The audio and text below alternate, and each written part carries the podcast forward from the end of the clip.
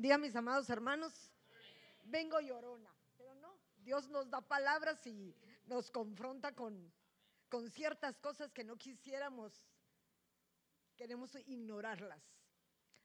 Esta semana Dios me ponía a leer Jeremías. Hay muchas que saben que lo leí. Y me confrontaba con una palabra tan dura que decía, ¿cómo voy a predicar algo que voy a lastimar a mis hermanos y a mí también, ¿verdad? Porque primero te confronta a ti. Y hoy alguien me llega a decir que el Señor me ha puesto una boca de trompeta. Digo yo, ay Señor, pero yo no quiero dar algo que siento que duele. Pero como estamos en tiempos finales, no podemos seguir callando lo que el Señor quiere que hagamos nosotros. Mis lágrimas no vayan a creer que son de, de miedo, bueno, aunque estoy temblando aquí enfrente, pero son cosas que a veces uno como humano no entiende y tenemos que aprender a escuchar la voz de Dios. Cuando uno está enfrente de la Santa Cena, como que uno no se da cuenta lo que el Señor quiere hacer en ti y en mí. Porque venimos y nos da igual y seguimos actuando de la misma manera. Vemos cómo juzgamos a los demás sin darnos cuenta. Yo hoy me ponía a pensar que toda la vida decimos que nos marcan tres dedos, ¿verdad? Hoy venía en el carro y pensando, tres dedos. Espíritu. El Padre, el Hijo y el Espíritu Santo. A mí que me importa que me juzguen los demás, pero que me juzgue Él. Líbrame Dios. Pero qué fácil es la forma en que nosotros vivimos porque así hemos estado acostumbrados. Pueden bajar, chicos, perdón. Pero creo que esta es una mañana de reflexión. Una mañana que, como el pueblo de Cristo que somos, no podemos obviar lo que el Señor quiere trasladarnos.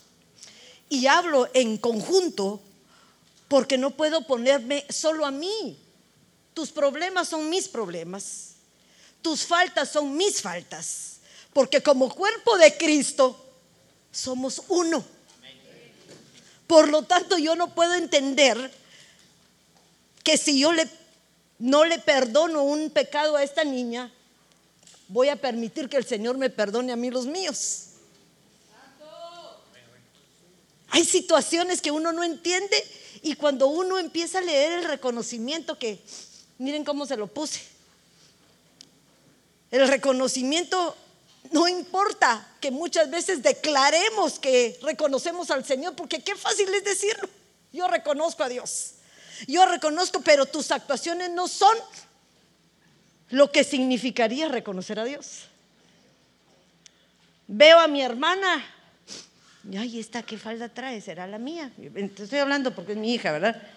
¿Será mía? No, no es la mía, pero estoy juzgando anticipado. ¿Y si se lo hubiera puesto qué? No es mi hija. Estoy hablando de insignificancias familiares. ¿Y cuánto más entre nosotros que somos la casa del Señor y el cuerpo de Cristo? cierra tus ojitos, ya agarré, ya agarré calor, porque ya empecé a regañar, pero no, no quiero regañar hoy. Padre, en el nombre de Jesús, Señor, llénanos de tu poder, Padre amado, llénanos de tu paz, de tu bendición, de ese espíritu que nos revela constantemente, Señor, quiénes somos, cómo estamos y a dónde vamos. Haznos reconocer tu grandeza y que fuera a ser manifiesta en cada uno de nosotros. Yo te suplico, Señor, que abras nuestros ojos, no lo reveles, Señor Jesús, que no nos dejes donde estamos sin movimiento, sin acción, sin hechos, sino que hagas que reflexionemos y cambiemos conforme tu bendita misericordia. Hazlo, Padre, en el nombre poderoso de Cristo Jesús. Amén y amén las bendiciones que Dios nos ha dado últimamente con los cambios de horario y todo lo que hacemos. Nos da la oportunidad de oír hasta las prédicas de Guati, ¿verdad? Como son tantas, te echas una, te echas las dos, ya, ya vas adelantadita para que en la noche solo te eches las que hagan falta. Pero el apóstol hoy en la mañana hablaba y decía que de acuerdo a lo que comamos, eso es lo que somos. Y yo me ponía a pensar que cuando uno empieza a madurar espiritualmente, y te estoy hablando a nivel de la carne, ¿verdad? Yo empiezo ya, ya estoy un poquito entrada en años, ya sabemos que ciertas cosas nos hacen daño. Ya la leche no te cae tan bien. Ya la grasa te da dolor de estómago. Ya esto te hace no sé cuántos. Y entonces, ¿qué empezás a hacer? Por voluntad propia, empezás a restringirte de las cosas que no te sirven. Porque si las comes, te caen mal. Ahora, apliquémoslo a las cosas espirituales. ¿Por qué si sabes que algo te hace daño? ¿Por qué seguimos practicando lo que no nos conviene? ¿Por qué tenemos que llegar hasta la edad de 30, 40? Ah, 30 no, todavía 30 estamos jovencitos. Va, 50, 60, 70. Cuando yo has pasado un recorrido y cuando tú te volteas te das cuenta de las calamidades y de los errores, las revolcadas que nos dio el Señor y aún no hemos aprendido. Hoy es un día de Santa Cena, pero miren, yo quiero que esta vez, creo que todavía se los digo cuando me toca, háganlo con de verdad, con un corazón dispuesto a tomar decisiones firmes y a reconocer primeramente lo que somos, porque muchas veces ese es nuestro problema, por eso puse ahí reconociéndonos. Porque cuando uno habla del reconocimiento, yo creo que ya se nos, nos los han dado cien mil veces, pero cuando tú quieres que alguien aprenda una plana, ¿qué haces? ¿Cuántas veces hacía las tablas para escribir mamá? Bueno, yo no sé si ustedes fueron de ese tiempo, pero yo, tipo guatemalteca, fui, maestra. Tenía 53 niños en primer año, no me acuerdo, me acuerdo. Y hacía grupos. Grupo uno, y empezaba. 10 10 planas. Mi mamá me ama. Mi mamá me ama. Amo a mi mamá. Mi, mi mamá ah, ama. Ah, o sea que, ¿para qué? Para que la practicaban. ¿Por qué razón? Porque la práctica nos convierte en que lo que aprendamos se quede bien cimentado. Es lo que es el resultado de lo que tú estás haciendo hoy. Entonces, miren lo que dice que reconocer. Eso yo creo que ya se los leí, no sé si me acuerdo o no. Acción, efecto, reconocer. Pero algo que me llamó la atención es examinar. Reconocer es examinar. Pero miren, yo no voy a examinar a los demás, por favor.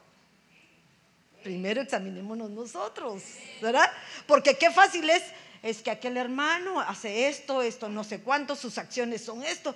Dios mío, no saben la vida y milagros. Digo yo, ¿cómo reconocen nuestros errores tan fácilmente? Y no se dan cuenta que al juzgar no han reconocido que se convierten en gente que los está juzgando. Un ser poderoso que va a tener un juicio severo sobre ellos.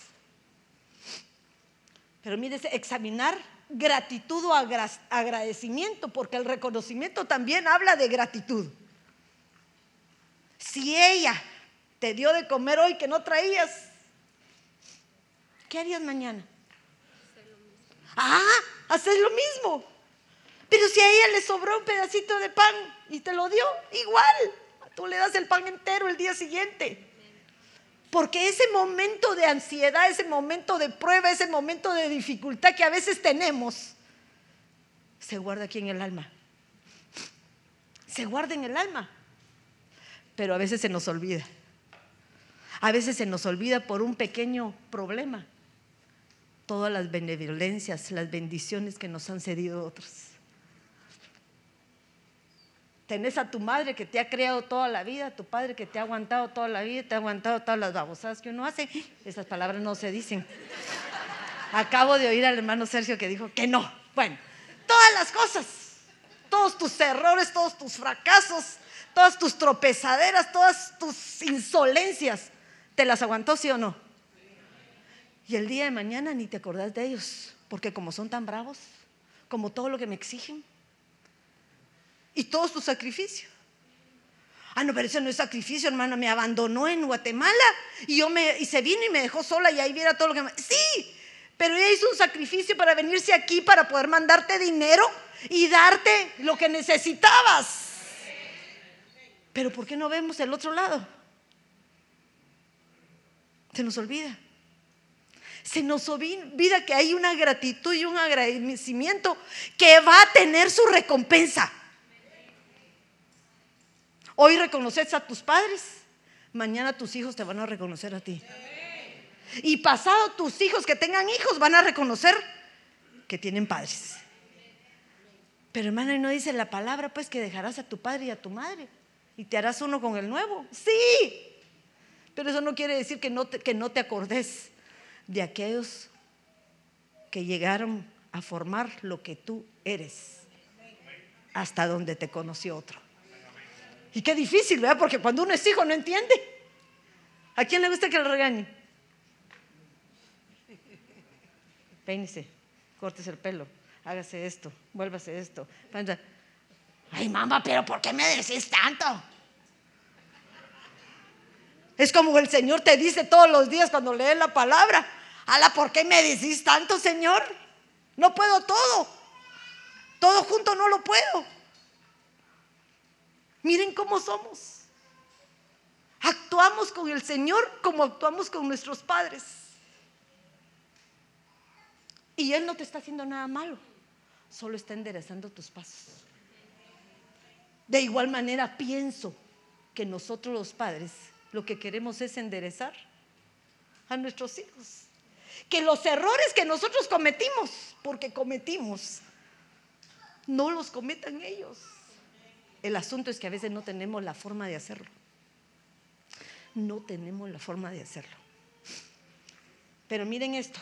Voy rapidito porque si no, ya sé que me voy a tardar. Miren esto.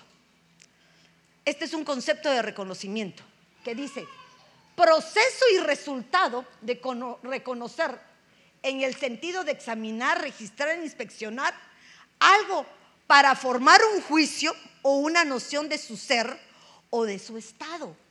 Para cuando yo veo ese concepto de reconocimiento, estoy hablando para mí de mí. Porque fíjense, para formar un juicio, un juicio, un juicio, ¿cómo se forma? ¿Cómo se forma un juicio? ¿Ah? Ah, dando evidencias, poniendo testigos, investigando, analizando cada cosa. No puedo yo ejercer un juicio sin antes saber si es verdad o es mentira. Si yo digo que la mula es parda, dirían en mi país. ¿Por qué dicen? Porque tengo los pelos en la mano. Quiere decir que ¿por qué juzgamos nosotros a otros si no tienen las pruebas para decir lo que otros han dicho? ¿Por qué? Porque hay situaciones que nosotros no entendemos, que el hermano hoy pasó bravo. ¿Y qué sabe si en la mañana le robaron su carro? ¿Lo entendemos? No, no nos percatamos. A veces como personas, como hijos, como ovejas, juzgamos sin tener juicios determinados. Por lo tanto, de igual manera vamos a ser juzgados. ¿Cuántos de los que estamos aquí, y digo de los que estamos porque nos toca, venimos a este país siendo cristianos y veníamos de una congregación potente, que te enseñaron una forma de actuar en el cristianismo. Ahora vienes a, a, y te dicen, ahora tiene que tomar su doctrina. Pero hermano, si tengo 25 años de convertido, ¿en qué locura me estás diciendo que yo tenga que volver echarme una revisión de lo que ya aprendí? ¿No será que lo que está haciendo el Señor es probándote para que si, a ver, dándote una, un, pasándote un examen para ver si que, como ya sabes todo, si todo lo que ahora te van a enseñar realmente lo has puesto en práctica. Porque muchas veces tenemos conocimiento, pero no tenemos vivencia del obrar la palabra de Dios. Cuando leía Jeremías, le decía a unas hermanas, porque estamos estudiando Santiago, y Santiago nos habla cómo el hombre empieza a decaer en su forma de actuar por lo que habla. Y porque por lo que habla, la verdad, el mundo está como está. Las noticias no son verdaderas porque manipulan las noticias por conveniencias. Entonces, es una forma de hablar. Se escribe y nos presentan situaciones que tal vez no son ciertas y uno las cree. Y hablamos siempre por el único miembro que dice Santiago, pequeñito pero que nos destruye, la lengua. Ahora yo me ponía a pensar, Señor, ¿y si nos cortamos la lengua? Piensen, ¿ah? ya no hablaría eso, ¿no? Pero ¿qué haces con tus gestos? Con tus ojos, con tu mirada.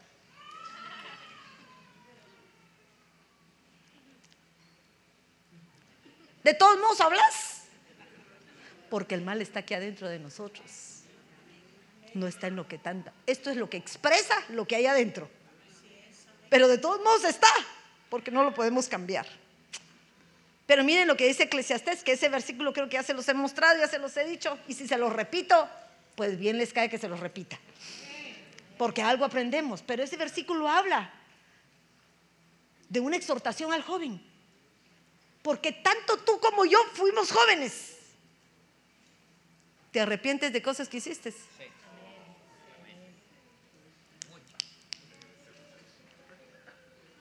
Eso es lo que quiere el Señor, que regreses el tiempo. Las jóvenes no pueden regresar el tiempo. Están en su proceso de, pero sí pueden limitar algunas cosas para evitar que el día de mañana se confronten con un pasado que los avergüence. Perdónenme, hay pasados que avergüenzan. Que decís tú, pero ¿a qué horas, a qué horas pude haber hecho esta tontería? Pero miren al joven lo que le dice. Haz lo que quieras. Lo tenés ahí mal para que lo leas porque no lo quiero leer yo. Alégrate, joven, en tu mocedad y tome placer tu corazón en los días de tu juventud. Oigan, alégrate como quien dice, ellos tienen una libertad de disfrutar lo que el Señor les ha dado, su juventud, su belleza. ¿No se alegran las plantas cuando tienen flores en tu jardín? ¿Cómo se ven las rosas? Hermosas. Se mueven y pareciera que bailaran. Los colores combinados se ven hermosos. Pero eso no lo es todo. Porque cuando tú las cortas, evitas que esa planta pueda dar fruto. Sigue, Sigue los impulsos de tu corazón y el gusto de tus ojos, mas debes saber que por todas estas cosas Dios te traerá a juicio. Ah, haz todo lo que se te dé la gana, como muchos de nosotros aquí, que hicimos lo que quisimos. Te tocó el chonguengue, te echaste. Te tocó el trinquis, te los echaste. Perdóneme, les tocó. No, eso nunca lo hice yo. Nada de lo que estoy diciendo hice. Pero no vayan a. Miren cómo es esto. Hasta eso tengo que agradecerle al Señor. Porque sin conocerlo fui miedosa miedosa tal vez de mi mamá, que ya la sentía ahí parada, viéndome, haciéndome cosas. Pero no tomaba, nunca me gustó. Nunca fumé esto más que el otro un poquito para distraerme según uno. Y ni nos servía porque ni podíamos fumar bien. Pero otras debilidades sí, bailé. Que en mi mente decía, Señor, pero ¿qué hice de malo? Pero Dios me tuvo en un tiempo de rescate. No sé cómo explicarles. No sé cómo explicarles que no es que eso no fuese malo, pero Dios me cuidó de tal manera que a pesar de ciertas situaciones, no caí hasta donde otros han podido caer. Entonces digo, misericordia de Dios. Ahora, eso me lo permitió de joven, pero y ahora todos mis errores de grandota. No sé lo que me libró de mi juventud. Y ahora tengo que ver yo qué he caminado y en dónde he fallado. Porque ahora ya grandota, con conocimiento de Cristo, te das cuenta de los graves errores que muchas veces uno comete. Pero esto me da a mí un entendimiento que el reconocimiento es primero de nosotros. No te levantes a juzgar a nadie. No juzgues a nadie. Ni te juzgues sabio en tu propia opinión. Porque cuando menos sientas, el Señor te va a confrontar sobre eso. Yo esto, yo jamás lo haría, yo jamás te permitiría esto, yo jamás haría. Ese tú jamás se viene pronto. Pero voy rapidito. Dice el otro, acción o efecto de reconocer en el sentido de aceptar o admitir que algo es verdadero, legítimo y válido.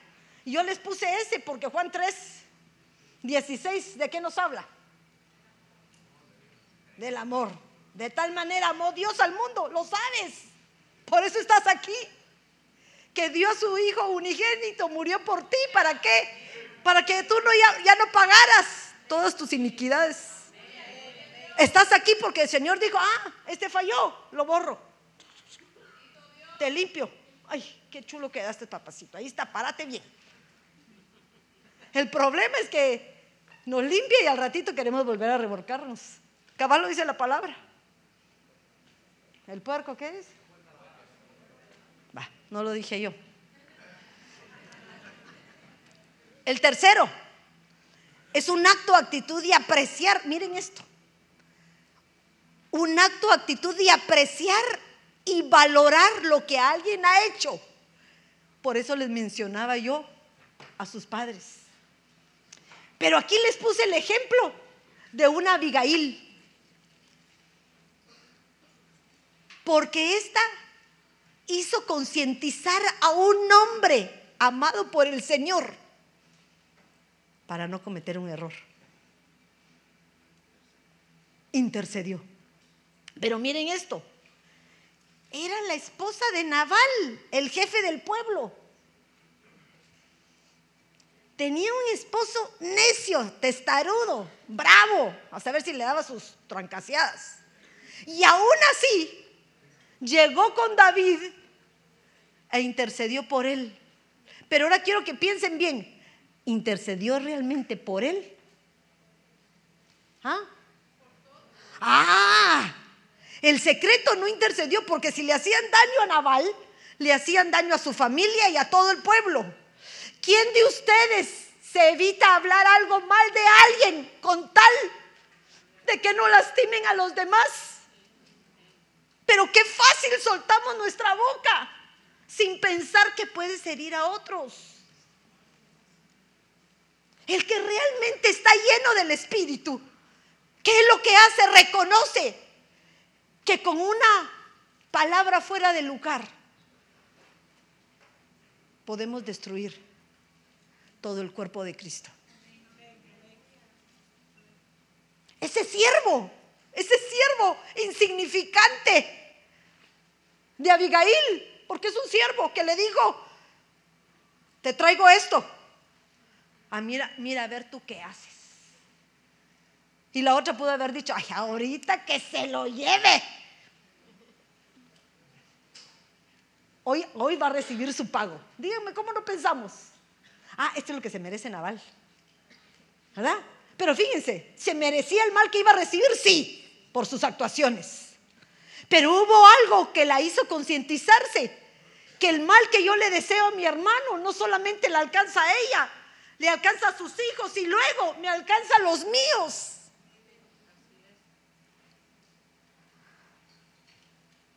Esta mujer hasta su enemigo defendió, porque David en este momento era su enemigo. Y lo hizo que no cometiera un error que después se iba a arrepentir. Ah, tenés que vengarte. Sí, yo te ayudo. Planeemos el asunto. ¿Creen ustedes que no hay gente así? Claro. Las que tú crees que son tus amigas. Las que crees que, que te aconsejan un mal para otros y no te das cuenta que lo único que te están haciendo es meterte al hoyo. Pero aquella que te dice, pasa por alto la frente, ignorala. Si yo tengo oportunidad, le voy a hablar. No tengas pena. ¿Y cómo le va a hablar la amiga si sabe la ofensa? Mira, ¿y qué, qué pasó en aquí? Ay, pues fíjate que esto pasó. Ah, empezaste a enterarte de cosas que tal vez la amiga no se había dado cuenta, que también ella había cometido un error. Pero el secreto no es confrontar, sino es reconocer que hay situaciones que tanto uno como el otro se han cometido errores.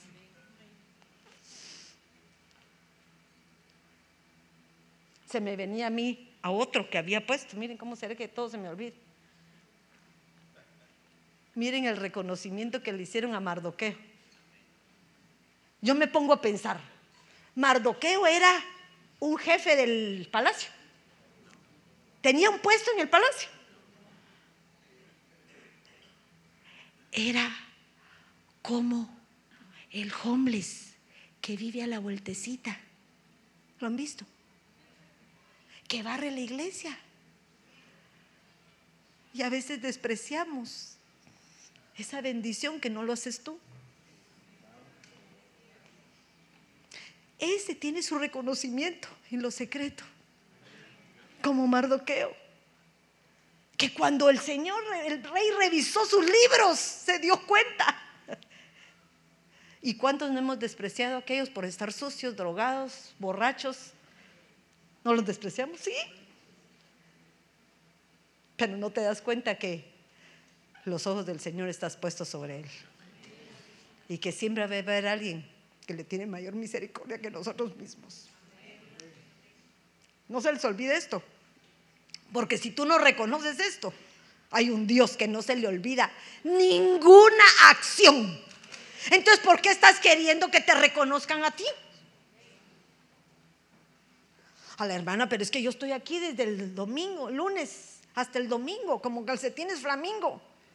Todo el día sirvo, todo el día estoy y vas a tener tu recompensa. Pero no la del hombre, porque si quieres la del hombre, ahí está tu paga ya dada. Ya está tu paga dada. Sé cuidadosa.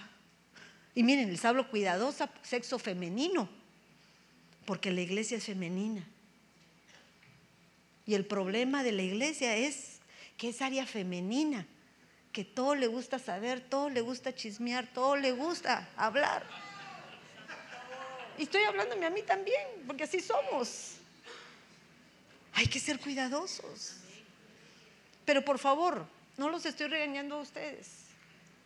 No duermo en la noche anterior, porque eso se me revolotea en la mente. Digo, Señor, ¿qué tengo que cambiar yo ahora? Si tú no, cuando predicas o pasas aquí, no te das cuenta que el Señor te está confrontando contigo mismo para que cambies, entonces de balde estás escuchando la palabra. De balde estás sabiendo, yo sé que esto significa esto. Sí, pero entiéndelo. Entiende lo que estás leyendo. Cuando uno entiende lo que está leyendo, no es que yo lea todo proverbios, no, lee un versículo Dale vuelta, volverlo a poner, cambiarle las palabras, volverle, buscar versículos que tengan similitud con él. ¿Qué te está tratando de decir el Señor? Porque entonces tu entendimiento se abre y no hay necesidad de llenarte de profundidades. Hoy el apóstol hacía una pregunta y decía, ¿ustedes creen que los que siguieron al Señor que los que fueron sus discípulos, sus seguidores, los que conocieron a ese Dios vivo, sabían leer y escribir. En ese tiempo no. Y entonces tenían su Biblia para estarla leyendo como tú la lees. No. ¿Qué fue lo único que los hizo sus discípulos? Que creyeron porque vieron la obra manifiesta en sus vidas. Ahora, ¿te has reconocido tú qué es lo que ha hecho el Señor en tu vida hasta ahorita? ¿Se ven ustedes o no? No, no se ven. Cuando ustedes regresan a su país se dan cuenta de dónde lo sacó el Señor. ¿O no? Ay, ya no aguanto. ¿Cómo, cómo, pude vivir en la costa? Y fíjense, les voy a contar por qué digo esto. Porque yo me acuerdo que a mí me encantaba ir de vacaciones a Retauleu. Ahí vivía mi abuelo. Y mi abuelo no tenía aire acondicionado, tenía ventiladores. Y yo iba ya en la edad de mi adolescencia. Me arreglaba, me pintaba y aquel sudor que me escurría.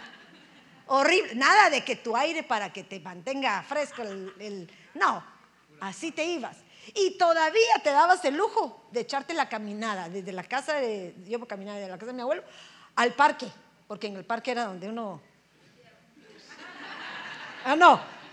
Entonces, si uno, ¿te molestó ahí el calor?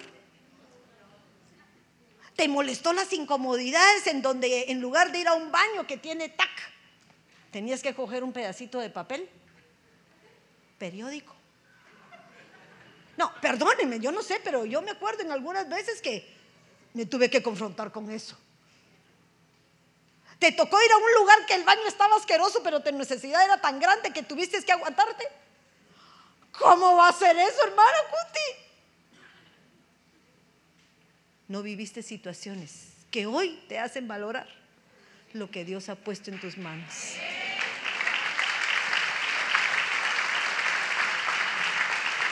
Ahora, eso que tú valoras no es más que el agradecimiento. Aquel de arriba que dijo, fuiste mi escogida, fuiste mi elegida. Te tengo en el hueco de tu mano y voy a seguir moldeándote. Voy a seguir haciendo la obra en ti. Suavecito te lo prometo, suavecito. Porque hay veces que no entendemos. Y por eso es necesario que nos manden a disciplina. Te sembraron las semillas, sos un buen sembrador.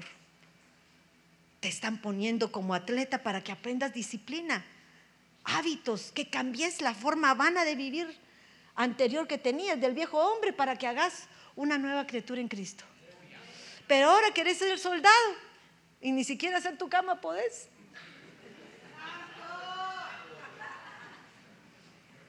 Ay, hermana, ¿qué tienes? Y ahí nos vamos a acostar de nuevo.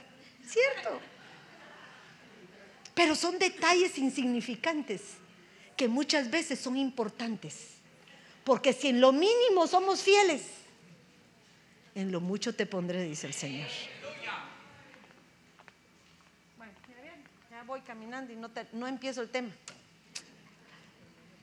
Miren, dice que es la acción o resultado de reconocer en el sentido de aceptar la autoría, pertenencia, paternidad, maternidad y parentesco.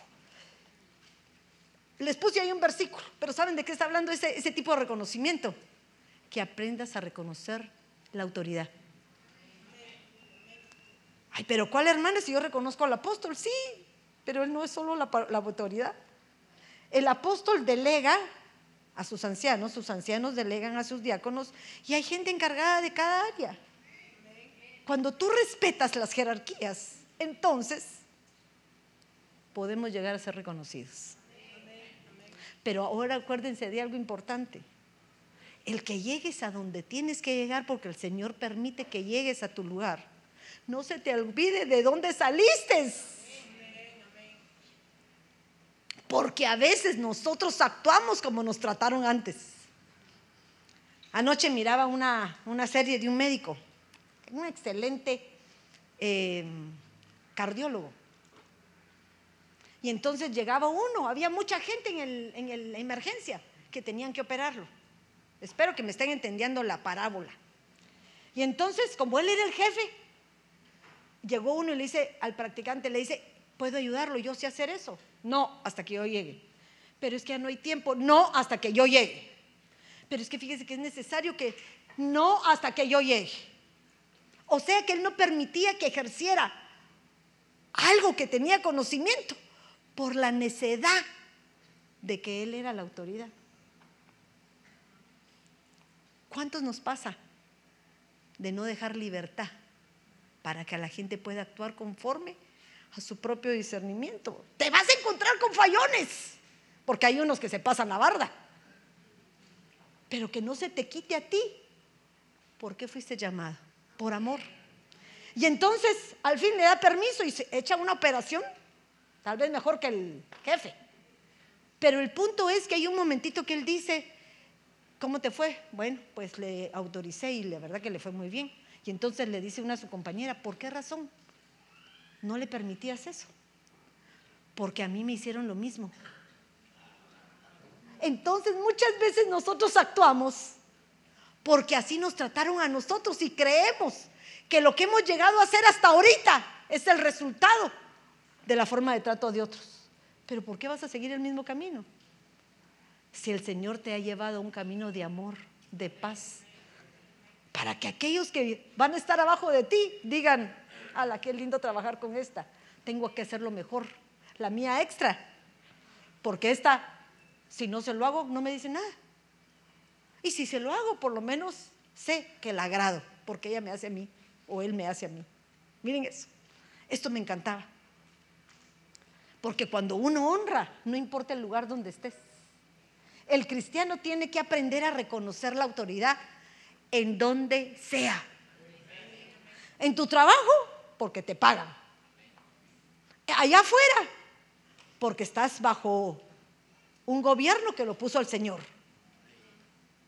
Y en la iglesia, porque aquí, pues es lo que representas. Ahora, todo esto se basa en un orden básico. Este es tu orden. El orden correcto es cómo tienes tú tus prioridades. Porque hay un mandamiento que está en Mateo 22, 36, en donde le habla y en otro lado dice que, oye, primeramente quiero, por favor, que te limpies los oídos. Destápalos, así, Señor, hoy quiero ir bien. Tengo gripe, Señor, a veces estoy, un poquito, no, ahorita la gripe en el nombre de Jesús se va. Se te descontaminan los oídos, se te abren los oídos, puedes escuchar bien, porque el que escucha bien, entiende. ¿Verdad? Entonces dice, ¿cuál es el gran mandamiento de la ley? Y estamos bajo la ley, pues. Ah, pero la ley está en tus corazones, porque los mandamientos del Señor están dentro de nosotros. Entonces, para nosotros la ley de Dios es libertad. Pero para aquel que no reconoce la gracia de Dios, es autoridad, fuera del lugar. Pero miren esto, ya lo saben. Amarás al Señor tu Dios con todo tu corazón, con toda tu alma y con toda tu mente. Corazón, alma y mente. Tres cosas. ¿Verdad? Quiere decir con todo tu ser integral. No hay otra. Cuando tú logras reconocer a tu Dios como un todo, lo que regresa a ti es un todo. Ah, pero fíjense, y dice, este es el gran y el primer mandamiento. Y el segundo es semejante a este. ¿Cómo semejante? Porque el reflejo de lo que tú haces viene sobre tu vida. Como tú amas, ¿qué recibís? Amor. ¿De parte de quién? Del Señor. Y si Él te ama a ti, nos cambia. Porque reconocemos que alguien nos ha amado. Y como alguien nos ama, nos valora. Y te das cuenta de que no sos cualquier cosa, que sos un hijo, que tenés todos los derechos, como los tuvieras tus hijos en su casa. ¿Qué derechos tienen tus hijos? O le, o le limitas que coman de la refrigeradora. O les decís, no saquen de la refri hasta que yo venga. Aquí tenés un complex para, esta caja es para ti, esta para ti, esta para ti. Hermano, no, a los hijos. Hay uno que come más que otro. Hay uno que tal vez preparar la comida para mañana y cuando sentís ya ni la comida para mañana está. ¿Verdad? Pero te pones enojado. No. Das gracias a Dios que Dios te provee para darle. O sea que esa es una libertad del hijo, pero el padre que restringe, ¿qué es lo único que va a hacer? Padre de igual manera. Porque lo que se siembra, se cosecha. Entonces miren, y el segundo es, yo les puse como a ti mismo, porque el orden genuino es ese. Ama a tu Dios, Él te ama a ti, por lo tanto aprendes a amarte a ti. Porque nadie que no se ama a sí mismo puede amar a alguien más. Si yo no me amo, todo me cae mal. Todo me molesta. Todo el mundo me ve mal. Así es aquel que no se ama, porque no sabe quién es.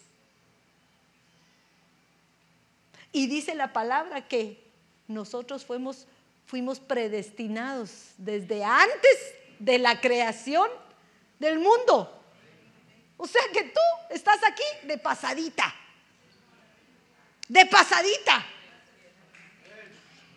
Pero de pasada con el propósito de ser transformado, vivificado. Que todo lo que recibiste de contaminación de ahí arriba, en este pasón que te des aquí en la tierra, Dios diga, va, una tu limpiadita aquí, tus, tus zapatos, todo te limpia para que volvás a Él como Él te hizo. Miren qué lindo. Yo, cuando yo lo leo y lo entiendo, me doy cuenta que todavía tengo actitudes que cambiar. Si tú crees que estás bien, estás mal. Porque no lo hemos alcanzado todo. Ahora les voy a, les voy a, miren esto lo que encontré. Bueno, yo encuentro el agua azucarada para mí, no es para ustedes, es para mí. Cuando yo entiendo algo, quisiera trasladarlo. Tal vez me va a decir, hermano, pero eso, ya lo sé. Pero como yo no lo sabía, se los quiero compartir. Pero esto, miren, al amarte a ti puedes amar a tu prójimo. Porque hay una razón. ¿Por qué? Y es la siguiente. Esto no es, ¿qué se me hizo? Miren lo que dice Primera de Tesalonicenses. Pongan mi atención. Dice, y que el mismo Dios de paz os santifique por completo. Y que todo vuestro ser, espíritu, alma y cuerpo, sea preservado. ¿Qué te habla cuando estás preservado? guardado, se preserva algo que se puede corromper. La carne se preserva con la sal para que, aunque no tengas refri, se guarde. Porque la carne es inmunda. ¿Y qué eres tú? Nada. Eso quiero que recuerde. Entonces quiere decir que nosotros tenemos que buscar cómo preservarnos, porque esto que vemos es carne. Y no lo hemos alcanzado todavía. Entonces, ¿quién es el único que te puede preservar? El Dios de paz. El Dios de paz que llega y vivifica tu espíritu cuando tú lo reconoces a Él. Y Él provoca una paz interior en ti.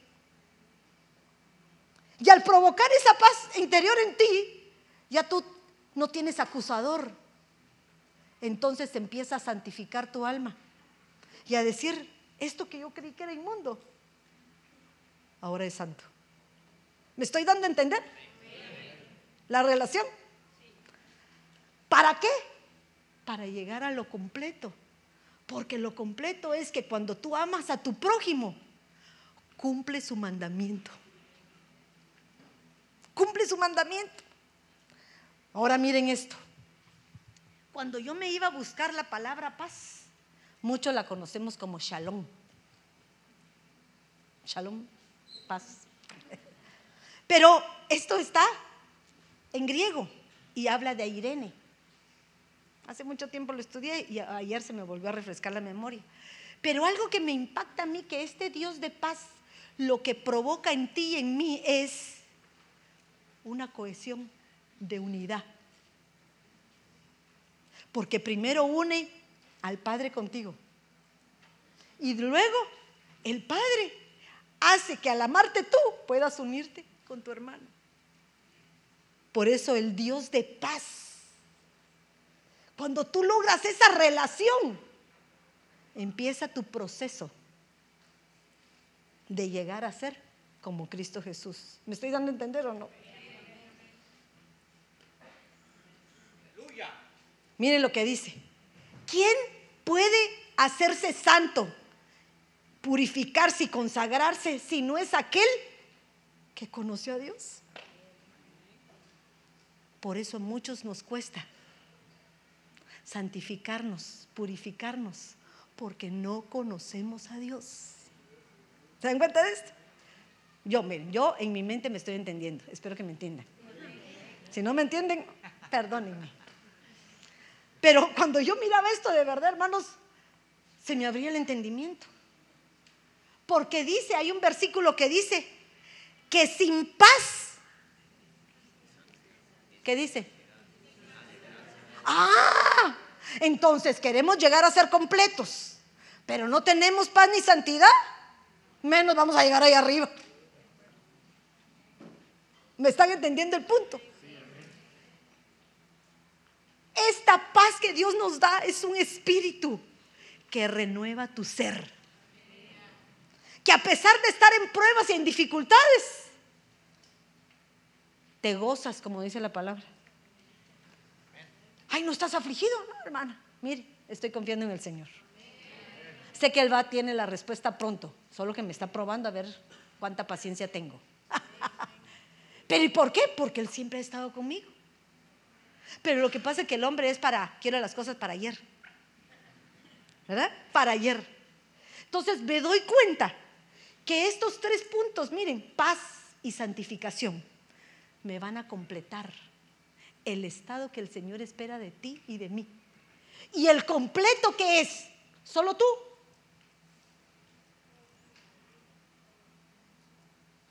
Piensen, ¿sos solo tú?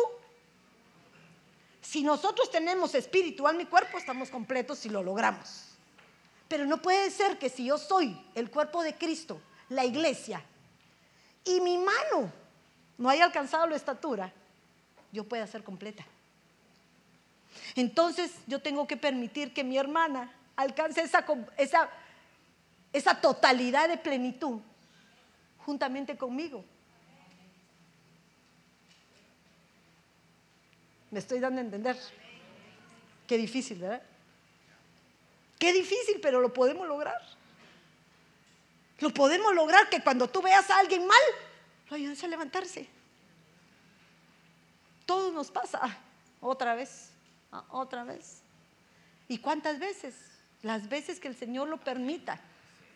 Porque nos da las oportunidades a nosotros también. Solo que el hombre como hombre tiene límites de tiempo. Porque vive en esta tierra. Pero para el Señor no hay límites, ni hay tiempo, sino todo es en el tiempo de Él. Entonces, no juzgues, edifica, construí, Forma, llena todo lo positivo. Porque cuando hacemos lo positivo, Dios te regresa todo lo que das como bendición para ti.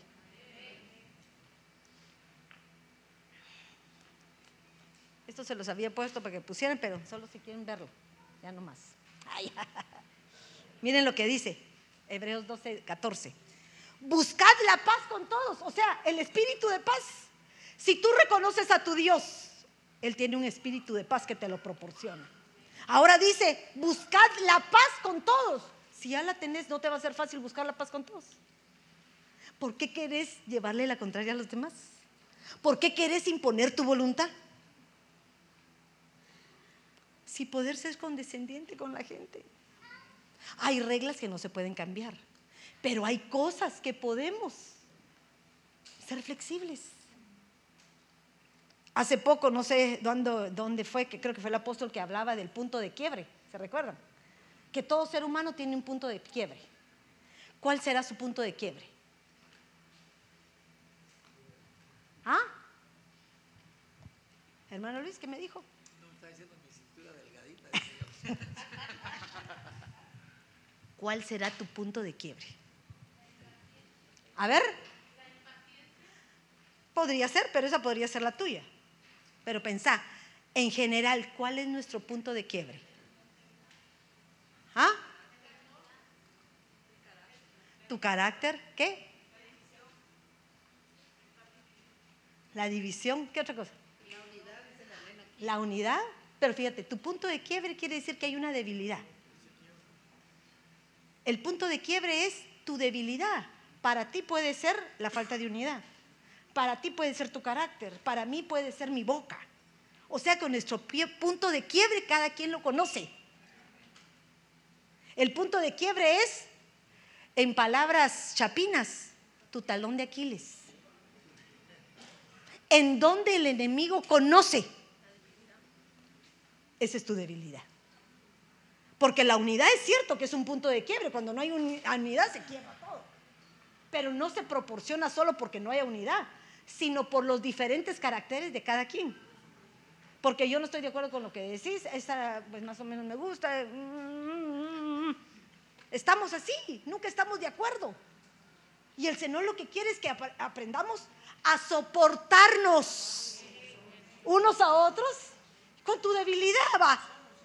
Ella es em, habladora, ok, pero cuando me hable mucho, no, reprendemos. Eh, cuando me hable mucho de las cosas que no es, cambiémosle su, su ruta. Si yo, él me habla mucho, entonces yo le hablo de la palabra. Fíjate que mira lo que encontré en esto, esto, le cambio. Hay formas en que podemos hacer que las personas puedan reconocer su punto de quiebre. Pero eh, para eso estás tú. Y no sos su hermano, pues. Y no el Señor ya te dio su espíritu de paz. Porque ¿para qué viene la paz? ¿Para qué viene la paz? ¿Ah? Para la unidad. Pero ¿para qué viene la paz? Es para que estés tranquilo. ¿O no? Para que estés calmado, para que no estés, para que no estés angustiado, ansioso. La paz viene cuando a ti no te pasa nada. Terminas tu trabajo, lograste todo allá afuera y venís y te sentás aquí en la iglesia. Ay, qué rico llegué. Esa es paz. Sentir que ya no tenés presión de nada. Ahora, si nosotros recibimos ese espíritu de paz que Dios nos da, es porque Él ya llevó nuestras cargas. Él ya llevó todo aquello que nos provoca una carga y ya no la quitó. Y lo que te está diciendo, hey, ya está la paz en tu corazón. ¿Por qué estás angustiada?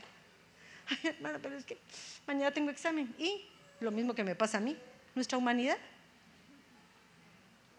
Señor, ¿por qué estudié toda la noche si no estoy diciendo nada de lo que estudié? ¿Te das cuenta de eso? Y la angustia, que no se me quedaran los versículos. Pero cuando Dios hace una obra en ti, ya no hay necesidad que lo pongas ahí, porque ya lo sabes aquí, lo sabes aquí, lo sabes aquí ya lo pones en práctica. Eso es cuando uno tiene la paz del Señor, pero la paz también viene a tu, a tu corazón en las cosas que están superficiales, porque ese temor reverente de no poder decir algo inadecuado de parte de Dios también te quita la paz, porque es el temor a Jehová. O sea que todo en un mismo paquete.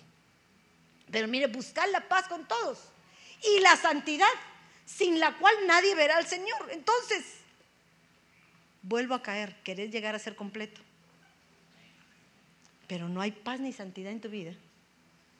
Entonces quiere decir que ni siquiera has cumplido el primer mandamiento. Increíble. Y ahora miren el otro.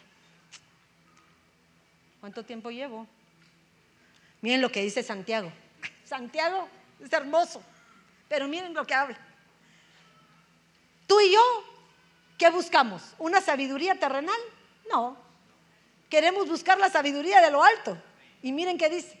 Pero la sabiduría de lo alto es primeramente pura. O sea, tiene santificación. Pacífica. ¿Y la pacífico de qué habla? De la paz. Amable. La paz te da amabilidad condescendiente, llena de misericordia, de buenos frutos, sin balción y sin hipocresía. Y la semilla cuyo fruto es la justicia se siembra como? Con paz. Pareciera que todo va íntimamente relacionado. Si sembras justicia, va a haber paz. Justicia quiere decir que reconoces, cometes errores, también tú reconoces errores y pongo el equilibrio. Justa. No porque es mi amiga, le doy preferencia que a ti. No porque es mi hija, le paso por alto algunas cosas y obvio las de otros. No, no, no, justicia. Entonces voy a provocar paz entre los demás. La paz es básica. Ahora, todo esto se lo ponía para que pudiéramos entender que no es tan fácil llegar a esa plenitud a esa plenitud que Dios quiere. Pero en el Salmo 103.1 nos da algunas cosas que podemos lograr, los beneficios que podemos lograr si reconocemos al Señor. Miren esto, cuando reconoces al Señor, entonces Él te proporciona paz y santidad y empiezas a alcanzar tu proceso de ser completo. ¿Lo vamos a lograr aquí en la tierra? Piensen. ¿Piensan ustedes que sí? No. Elías llegó a ser completo aquí en la tierra. En el último momento, antes de ser arrebatado, le vinieron sus pensamientos por una palabra de Jezabel. Señor, ¿seré yo mejor que mis padres? ¡Oh! Hasta ahí reaccionó y era bravo. Porque en el último momento Moisés no pudo entrar a la tierra de Canaán. No, lo completo te lo va a dar el Señor cuando estés delante de Él dando cuentas. Entonces, si estás completo, te va a decir, pasa a la presencia del Señor. Y si no, regrésate para que seas completado. ¿O no? Regrésate, mi rey, todavía te falta un grado. Solo te echaste unas cuantas, pero me reprobaste varias. ¿No lo piensan así ustedes? Yo sí lo pienso. Nadie llega. La mujer de Cantares, se la vuelvo a repetir, 5-2, ya estaba con la estatura, según ella, perfecta. ¿Y qué le pasó? No se levantó la fregada. Y todavía el Señor quería darle más cosas, porque dice, vengo empapado de rocío. Otra revelación, nuestras cosas ocultas que están, pero que todavía no las hemos entendido.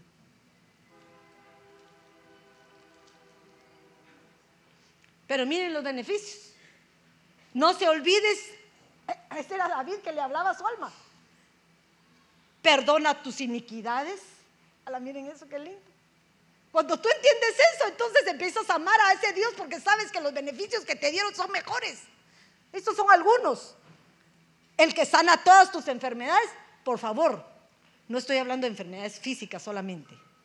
Tus aflicciones, tus cosas emocionales, todo aquello que hay dentro de ti que no se puede hacer si no es por la mano poderosa del Señor. Que te rescata del foso, el que te corona de bondad y compasión, el que coma de, miren eso qué lindo, el que colma de bienes tus años. Pero fíjense que en una versión dice, el que colma tu boca. Sí, Madeline, así dice, una, boca. Eh, creo que es la RB. ¿Sí? El que sacia de bien tu boca. Pero ¿saben qué se me imagina a mí esto? Que como quien dice, cuídate de lo que hablas. La boca fue hecha para qué? Para bendecir. Porque si bendices al que te maldice, ¿qué te llega a ti? Bendición. Pero si maldices y el otro te bendice, a ti te cae maldición. Nuestra boca fue hecha. Dice, te colma de bienes tus años, porque lo que hoy siembra lo vas a cosechar. Para que tu juventud se renueve como el águila. Miren qué hermoso. Va. Esos son los beneficios de conocer al Señor. Algunos, porque hay muchos más. Pero el que no reconoce,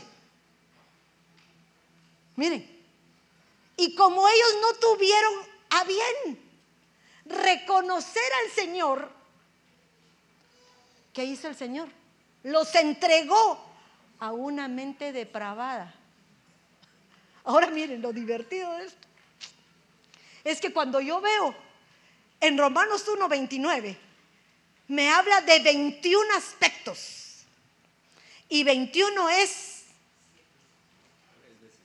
3 veces 7.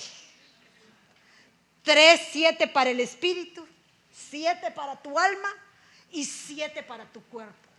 Me regreso a tesalonicenses, quiere decir, no logré el ser completo. No logré la plenitud. No logré llegar a la estatura del varón perfecto porque no me completé. Porque la maldad, la injusticia y todo eso no me da paz.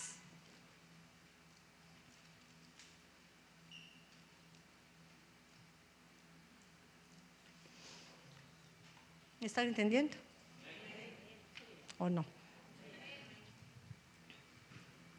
Pero si se dan cuenta de esto, ellos llegaron por sí mismos. ¿Cómo será que el Señor los vio y dijo, ah, sos fregado, sos orgulloso, sos altanero, sos tal, mm, les voy a mandar una mente depravada, ya no la mente de Cristo. Porque yo creo que si nosotros queremos alcanzar la mente de Cristo, tenemos que ser las acciones de Cristo. Pero cuando Él te lleva una mente depravada, quiere decir, mi mente ya no está contigo. Te la arranco. Ahora, quédate con lo que eres. Un simple mortal un simple mortal. Porque cuando tenemos esas actuaciones somos mortales. No hay paz en nosotros. No hay santificación. 21 acción. No logré ponerlas cada uno donde corresponde. Esas se las dejo de tarea. Búsquenlas. Y cuando las tengan me las dan. ¿Cuáles corresponden al alma? ¿Cuáles corresponden al cuerpo? ¿Y cuáles corresponden al espíritu? Ay, no. Ahora mire, ¿cuál es el secreto de todo esto? El reconocimiento a nosotros mismos.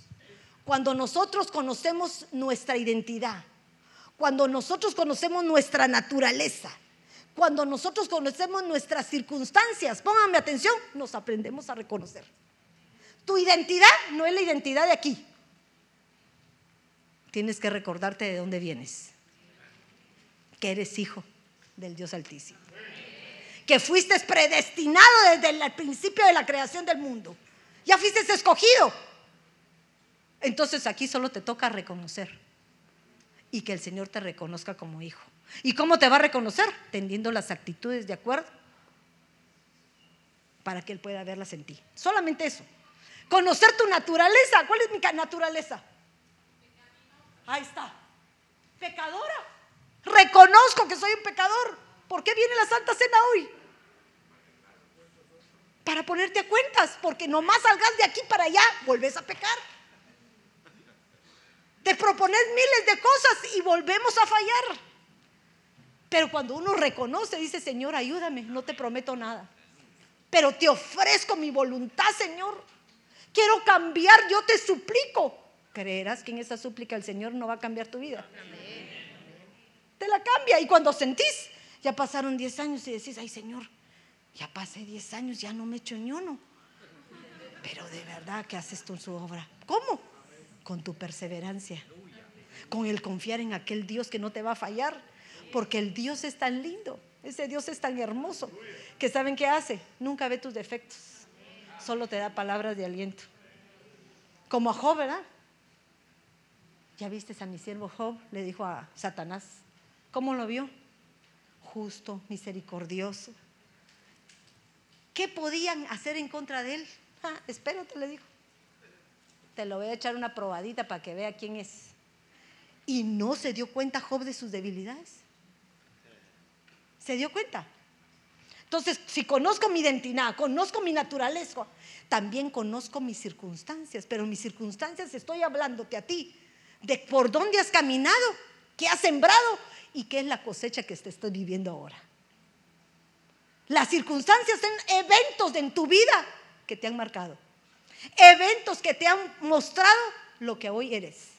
Si uno estudia y se gradúa en la universidad, ¿tiene mejores beneficios o no? Sí. ¿Qué quiere uno padre que aquel que no se graduó, que hagan sus hijos? Que logren algo mejor que lo que nosotros logramos. Pero ¿por qué, hermana? ¿Por qué? ¿Por qué si mire usted qué bien está? Un trabajo forzado y queremos que ellos tengan mucho con poco esfuerzo. Miren eso. Pero entonces conocemos nuestras circunstancias, sabemos de dónde nos sacó el Señor, conocemos que cometimos errores, tropezamos, pero todavía tenemos tiempo de enmendarlo. Ahora, ¿cómo lo logro? Miren a Pablo.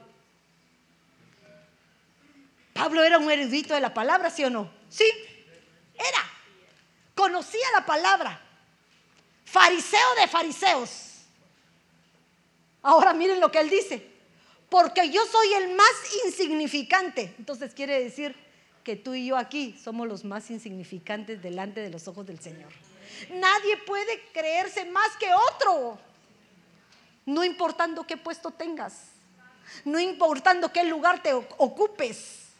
No, somos igualitos Tenés ojos, tenés nariz, tenés boca, tenés todo, lo mismo. Hombres son iguales a los hombres y las mujeres iguales a las mujeres. Yo soy el más insignificante de los apóstoles. Miren lo que dice. Que no soy digno de ser llamado apóstol. Pues perseguí a la iglesia de Dios. Ahora yo me pongo a pensar, si este hombre pensaba esto, ¿cómo le redarguía su, su corazón de haber cometido ese error que cometí?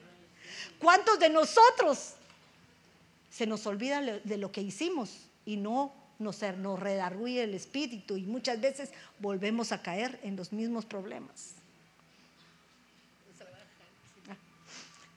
Pero por la gracia de Dios soy lo que soy. Su gracia para conmigo nos resultó vana. Antes bien he trabajado mucho más que todos ellos, aunque no, aunque no yo, sino la gracia de Dios en mí. Él reconoció que todo lo que hacía era por la gracia de Dios. ¿Quién le daba la fuerza para lograr ese poder y realizar lo que quería? La gracia de Dios. El reconocer que tú eres la gracia de Dios. Vivificada en lo que tú haces. ¿Cómo es posible que vengas cansado de tu trabajo y puedas venir a gozarte aquí en el Señor? Solo la gracia, del Señor. Y miren lo que dice en Timoteo por gracias a Cristo Jesús nuestro Señor, que me ha fortalecido, porque me tuvo por fiel, poniéndome en el ministerio, aún sabiendo que yo antes blasfemo, perseguidor, agresor. ¿Cuántos de ustedes se reconocen como lo que eran antes? Pero muchas veces queremos aparentar lo que no somos. Se nos olvida que hay actitudes del pasado que todavía se manifiestan ahorita en el presente. Pablo es un ejemplo de eso. Pablo es un ejemplo. Pero voy rápido que si no termino. Miren, Job se reconoce. Cuando Job en 31 dice, pero ahora se burlan de mí los que, que son más jóvenes que yo, a cuyos padres no consideraba yo dignos de poner con los perros de mi ganado. Miren que hubiera de orgulloso este fregado. No era, no era orgulloso, relamido. Y era escogido del Señor. Ah, ah, no, aquí no. Fregado. Entonces, como diría, bien merecido se lo tenía todo lo que le pasó. Porque un desprecio, una humillación para alguien lastima el alma de otros. Miren, ¿quiénes se burlaban ahora? Sus hijos. Se burlaban sus hijos. Ahora pero ahora se burlan de mí los jóvenes. ¿Quiénes? ¿De qué jóvenes? Los hijos. Ahora miren a este otro, les puse el contrario. Jonasito. En la iglesia vemos Jonasitos que a pesar de las tribulaciones que el Señor nos hace pasar, no hay modo que se nos abra el entendimiento. La cabezota cerradota. Y todavía nos ponemos jetones con el Señor. ¿Y, ¿Y por qué? Si yo se me todo lo que he hecho. ¿Y qué has hecho? Nada. Delante del Señor es nada lo que hacemos. A la grandeza que Él ha hecho sobre nosotros. Eso es. Miren, y sucedió que al salir el sol, pero eso les estoy hablando yo al final, desde el principio desobediente. No quería ir a Nínive. Le dieron la revolcada en el fondo del mar y medio se compuso como quien dice, ah, va, pues ya entendí, voy. Digo lo que tengo que decir. Pero estaba como aquella anécdota que cuentan de aquella mujer que le digo, si tuvieras fe como un grano de mostaza, podrías mover esa montaña. ¿Usted cree así? Yo creo que esa montaña se va a amanecer movida mañana. Y cuando amanece no se movió, ya, ya lo decía yo, que no iba a moverse. Igual dijo, no, ya decía yo, Señor, que eras misericordio y compasivo. O sea, como quien dice que dentro de su interior nunca reconoció que Él era solo un propósito para cumplir un objetivo del Señor. Cuando tú crees que tú eres el que hace las cosas, estás equivocado. Dios solo te agarra de la mano y te dice, ponte aquí, aquí estás. Mírala. ¿Qué, tengo? Va, mírala, va, siéntate. Pues. Ya la otra va a discernir qué es lo que le están enseñando por la otra. Pero a veces no lo entendemos.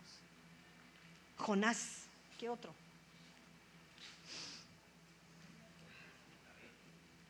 David. Pero esto se los dejé para el último momento. Porque miren lo que decía, mientras callé mi pecado, mi cuerpo se consumió con mi gemir durante todo el día. si estás gimiendo demasiado, mira si no hay pecado dentro de ti, porque entonces no estamos conformes con las cosas que Dios nos da. Si pueden pasar las de... Esto es nuestra reflexión final, porque aquí David se reconoció a sí mismo mientras callé mi pecado. Tu pecado no es que grites, que hables mal. No, solo eso no, tal vez son transgresiones. Ese pecado que haces en escondidas, que nadie te está viendo, ni tu esposa, ni tus hijos, ni tus papás.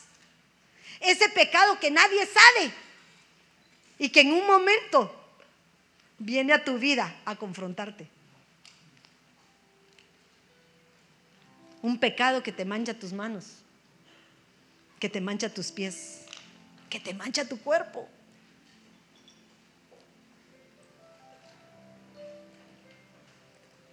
Porque miren cómo se sentía este hombre. Porque día y noche tu mano pesaba sobre mí, como quien dice, me lo recordabas. Cuando algo te pesa sobre ti, quiere decir que es cargoso te está diciendo, eh, eh, eh, reacciona. Te manifestaste mi pecado y, y no encubrí mi iniquidad. Confesaré mis transgresiones al Señor y tú perdonaste la culpa de mi pecado. Por eso, que todo santo ore a ti en el tiempo en que pueda ser hallado. Mire. Es tu tiempo. Hay un tiempo. El tiempo de Dios es perfecto. Todavía hay oportunidad de cambio. ¿No conoces al Señor? Hay oportunidad de cambio. Pero Señor, ¿cómo lo conozco? ¿Cómo lo conoces? Oí su palabra. Entendela con entendimiento. Reconocete a ti mismo y date cuenta de la bajeza de donde estás.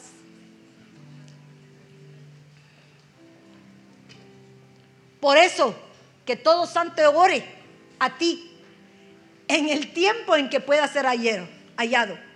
Ciertamente en la inundación de muchas aguas no llegarán. Está Él.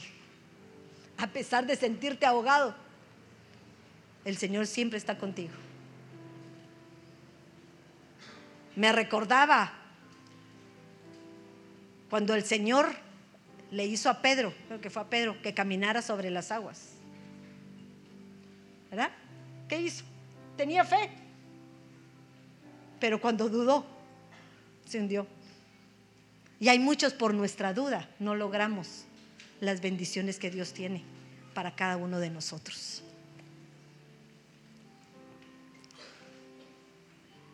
Si tienes tu copa y tu pan, yo quisiera que te levantaras. Porque así como el Señor es un Dios al cual debemos reconocer su grandeza, también honrémoslo con poder estar delante de Él de pie, declarando que Él es un Dios vivo, el Dios de nuestro corazón que puede hacer lo imposible.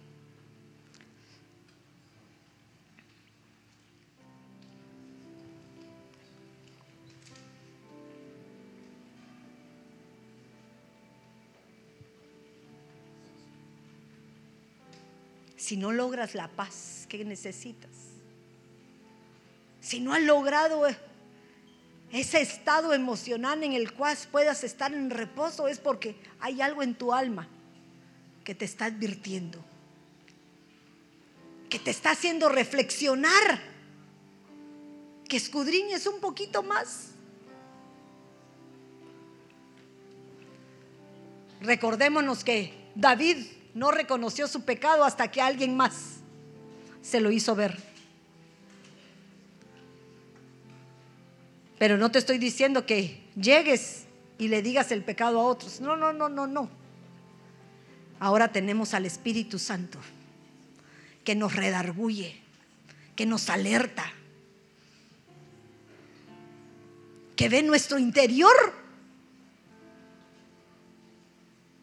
para que nos redarguya y podamos buscar un cambio.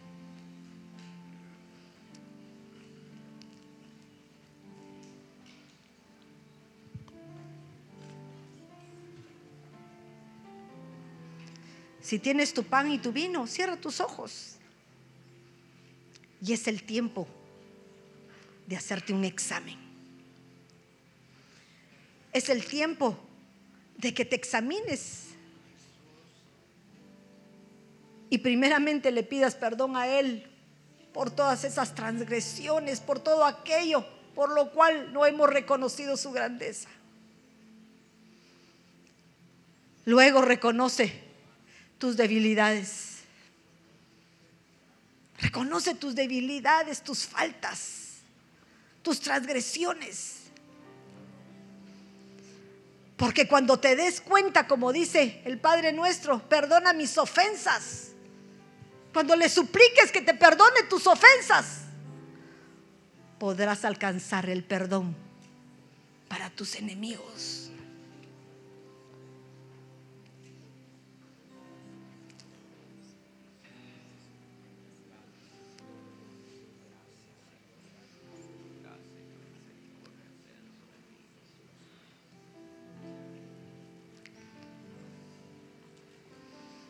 Si alguien hace falta de pan y vino, yo quisiera que levantara su manita y voy a verificar desde aquí arriba.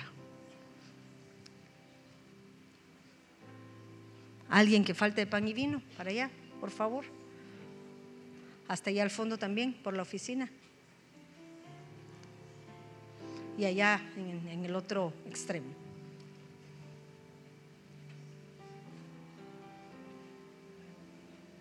Si cantamos un momentito.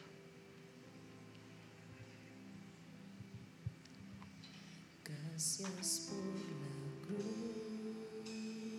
oh Dios, el precio que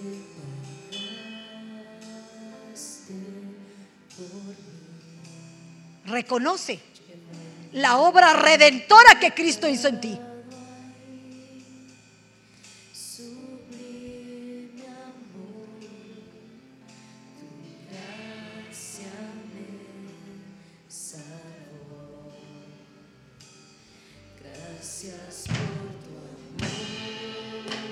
Gracias por tu amor, Cristo.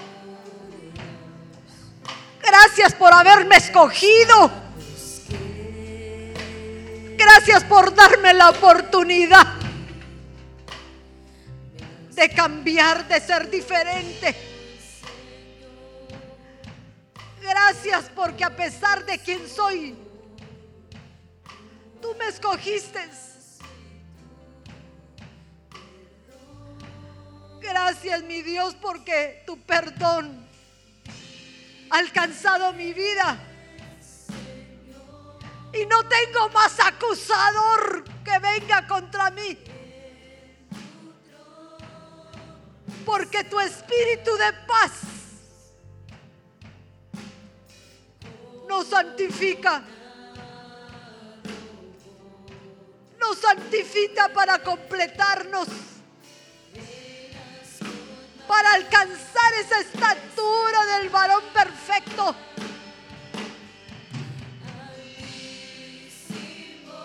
Oh, sí, mi Dios.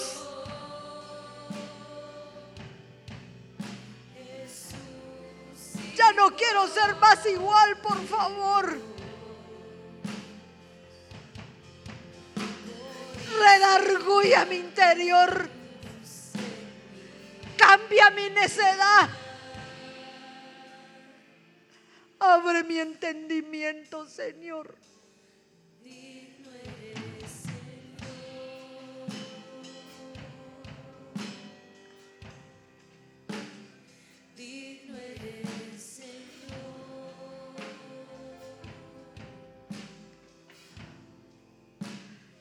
Si hubiese alguno que todavía no ha conocido a ese Dios vivo y hoy quisiera pasar aquí al frente a reconocerlo, el altar está abierto.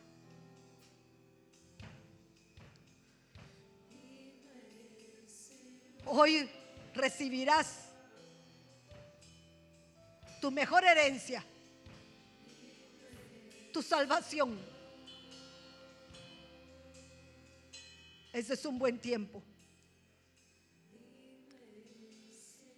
Pero también hay algunos que siendo cristianos, siendo hijos de Dios, conociendo sus revelaciones, conociendo la palabra que el Señor ha permitido como espada de dos filos para que penetre hasta el fondo de nosotros. Todavía no hemos alcanzado esa plenitud de poder sentir su presencia. Si alguno de, ellos quisiera pasar al frente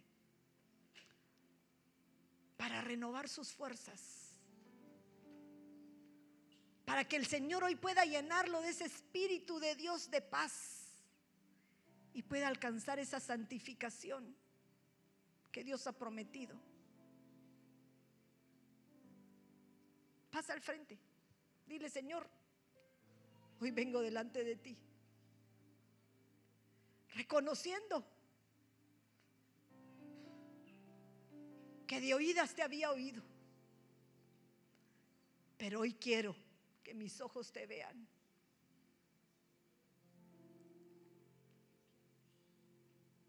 Sí, Señor.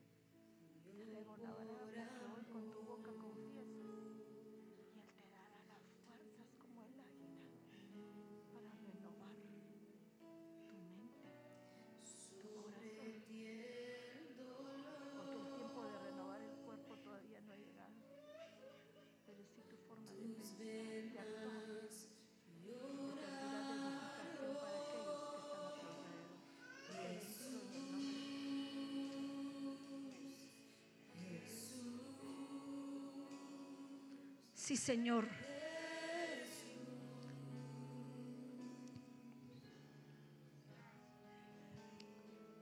Un momentito más.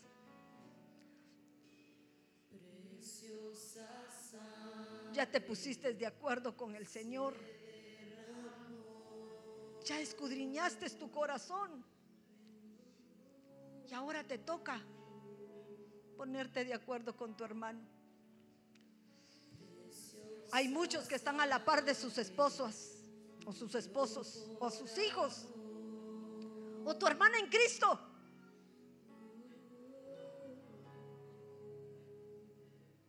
Dile, perdóname. Tal vez no lo conozcas, pero dile, perdóname. Tal vez cuando ellas hables enfrente, te recordarás a alguien que le debías algo.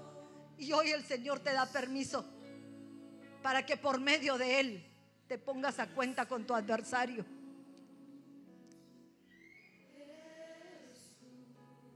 No dejes de hacerlo, por favor. Hazlo como un acto profético.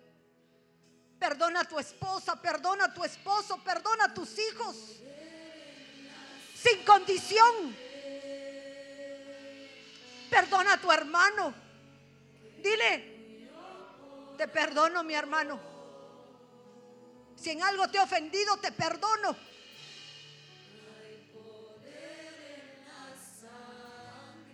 Podrás decir, no conozco el que está a la par mía. Pero pídele perdón por no conocerlo. Porque es parte del cuerpo de Cristo.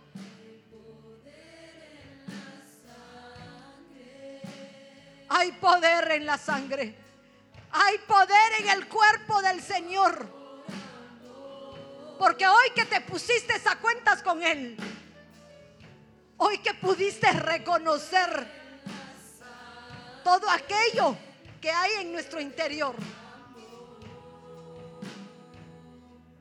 Él nos da la oportunidad.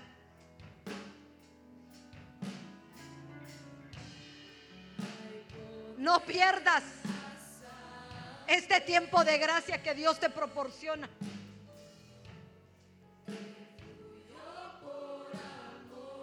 Yo en el nombre poderoso de Cristo Jesús vengo pidiendo perdón por todos los errores que podemos cometer nosotros.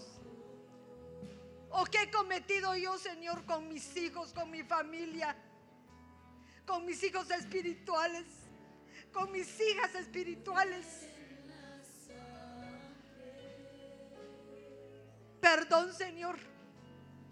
Perdónenme. Perdónenme.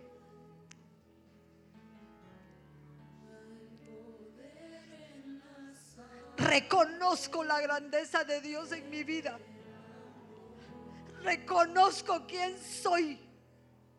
Y reconozco mis transgresiones, mis pecados y mis iniquidades. Y lo que no sé todavía, Señor, revélamelo por favor. Porque quiero estar a cuentas contigo. Quiero estar llena de paz, llena de justicia, Señor. Porque mis ojos anhelan verte. Mis ojos anhelan estar delante de ti, Señor. Justificada por tu Hijo, Padre.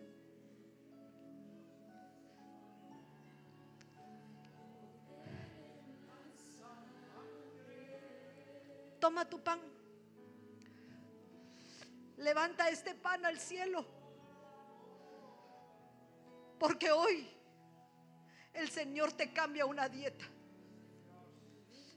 Esta dieta nueva que viene de parte de Él. Una dieta de justicia y de paz para que podamos alcanzar ver su rostro. Y ya no digamos más que solo de oídas lo hemos oído, sino podamos decir, Señor, hoy mis ojos te ven, Padre. Hoy has cambiado mi vida y has renovado mis fuerzas. Hoy reconozco de tu grandeza. Por eso hoy, en un mismo sentir, en unidad, en paz, en justicia, comemos este pan como símbolo de tu carne, Señor. Esa carne que fue vituperada, fue destruida y que es la destrucción de nuestros pecados, que tú hiciste el sacrificio divino por nosotros. En este pan van mis transgresiones, Señor. En este pan van mis pecados. En este pan van mis iniquidades, Señor. Que hoy destruyo. Porque tú me das la fuerza, me das la paz, la justicia de poder reconocerlos. Que no tienen más parte ni suerte en mi vida, Señor. Sino solo tu sangre preciosa que cambia y transforma. Come de tu pan. Come de tu pan.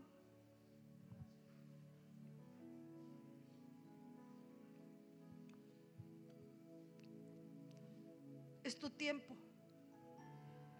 Destruyelo. Aniquílalo. Porque todos estos pecados, todas estas debilidades, es lo que el enemigo utiliza para poder destruirte. Sé que hay muchas cosas que son difíciles de arrancar, pero tenemos dominio propio, fuerza de voluntad, porque Él está dentro de ti y te ha dado el poder, el poder para hacerlo. Pero hoy que hemos destruido lo que no queremos, levanta tu copa. La copa que representa la sangre de Cristo.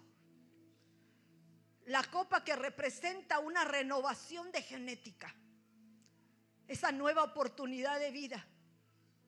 En donde ya morimos por nuestras pasiones, por nuestros deseos. Pero hoy el Señor nos da una vida y una vida en abundancia.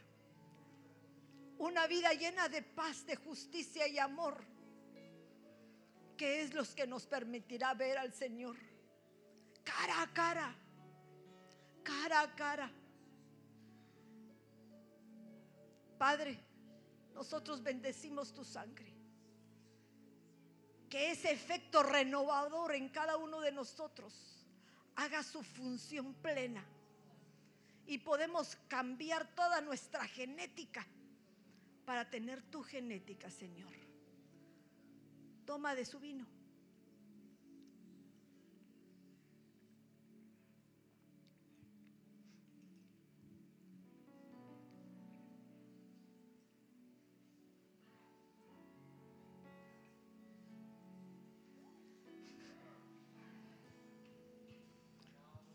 Salgas de la presencia del Señor.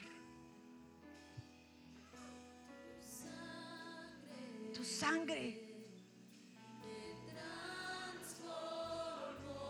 Hoy declaras por fe que esta sangre provocó esa transformación que tú crees. Pero hay que obrar para que sea ejecutada la obra perfecta de Dios en cada uno de ustedes.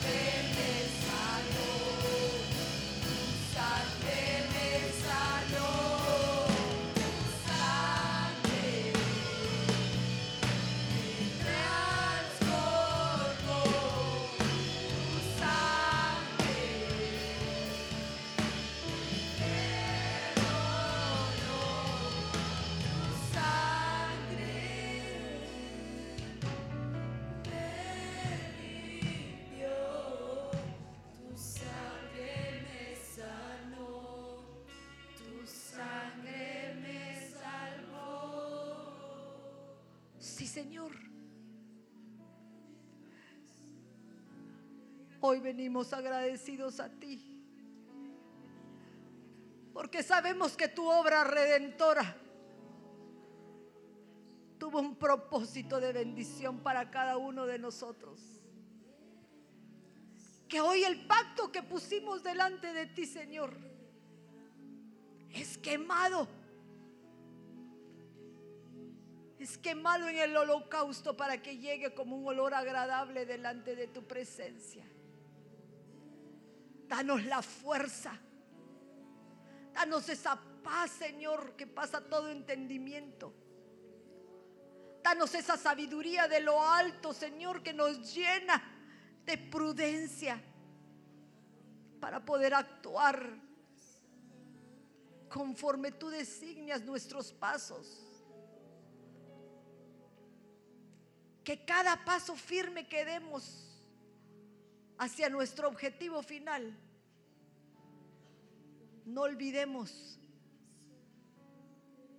no dejemos de reconocer de dónde tú nos sacaste.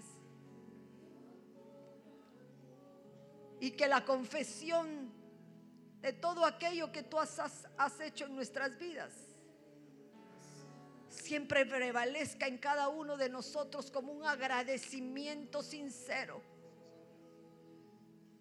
por lo que tú empezaste, así lo terminarás. Sea hecho conforme a la fe de cada uno. Sea hecho conforme a la fe de cada uno. En el nombre poderoso de Cristo Jesús. Amén y amén. Démosle un aplauso fuerte al Señor.